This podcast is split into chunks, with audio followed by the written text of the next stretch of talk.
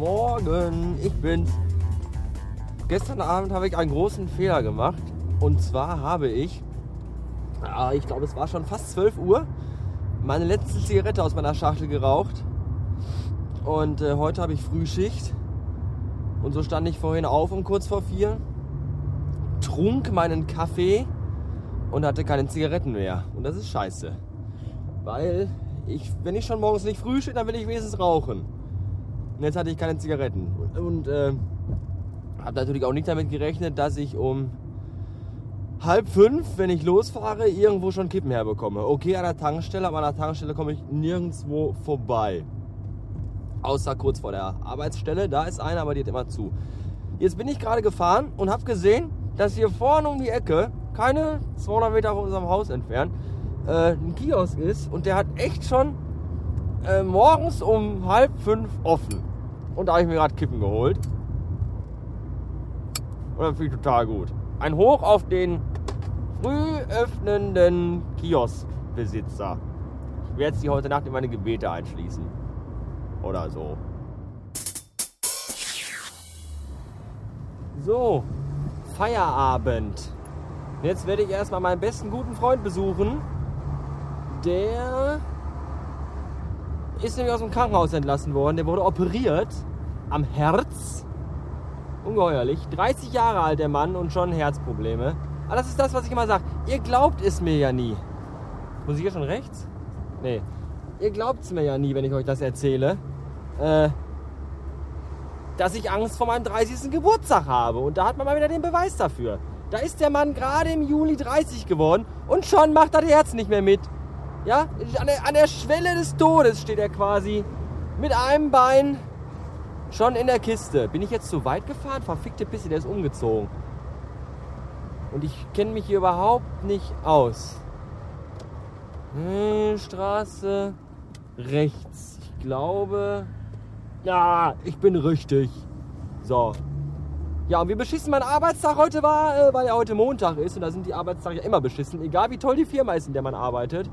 Ich glaube, selbst wenn man Milliardär ist und den ganzen Tag auf der faulen Haut rumliegen muss, während das Geld für sich alleine arbeitet, selbst dann sind Montage beschissen. Aber davon erzähle ich euch später. Bis denn.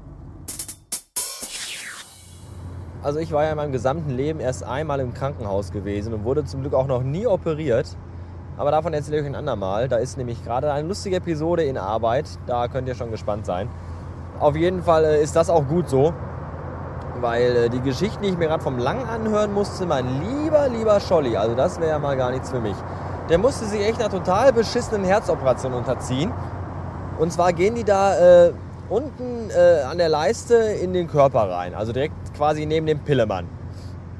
Und dann schieben die halt durch die Hauptschlagader äh, diverse Röhrchen und Kameras und Stethoskope und, und Zangen und all so Gerätschaften in die, in die Hauptschlagader rein, durch den ganzen Körper hoch, bis oben zum Herz und dann fummeln die da rum. Und dann verpassen die dem Herzen, also haben sie ihm jedenfalls, äh, Stromstöße verpasst, um rauszukriegen, welche von seinen äh, Adern, die da irgendwie hinlaufen, äh, kaputt ist.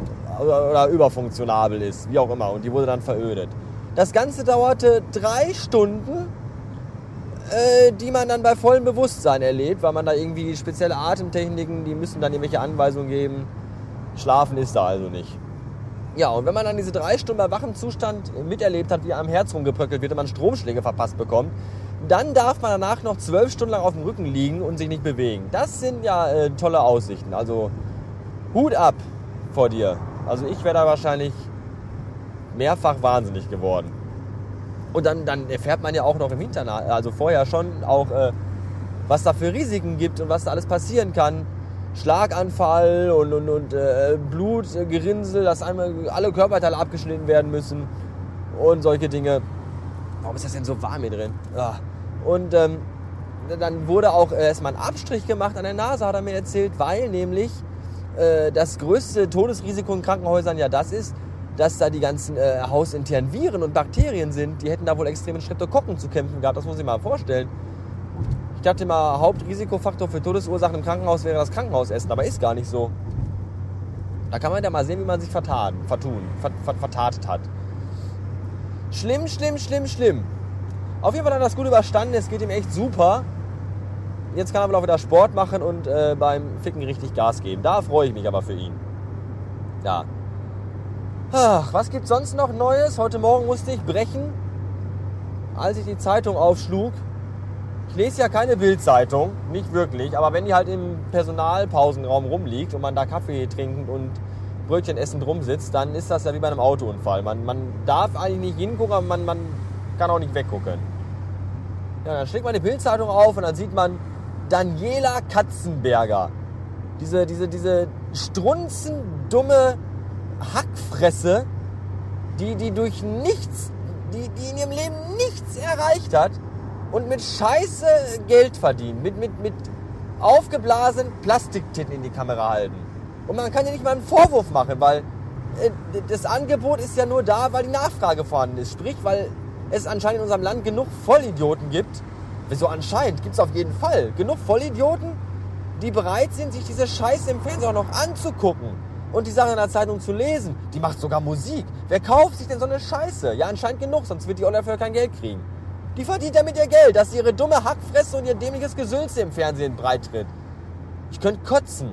Und ich gehe jeden Tag mal lochen. Warum verdiene ich mit der Scheiße, die ich hier mache, kein Geld? Ist doch genauso ein Schwachsinn. Es gibt doch auch genug Idioten, die sich anhören. Nein. Vielleicht muss ich mir erst Titten machen lassen. Mit die blond färben. Vielleicht würde ich es sogar machen, wenn genug Kohle bei rumkommen würde. Ich weiß nicht.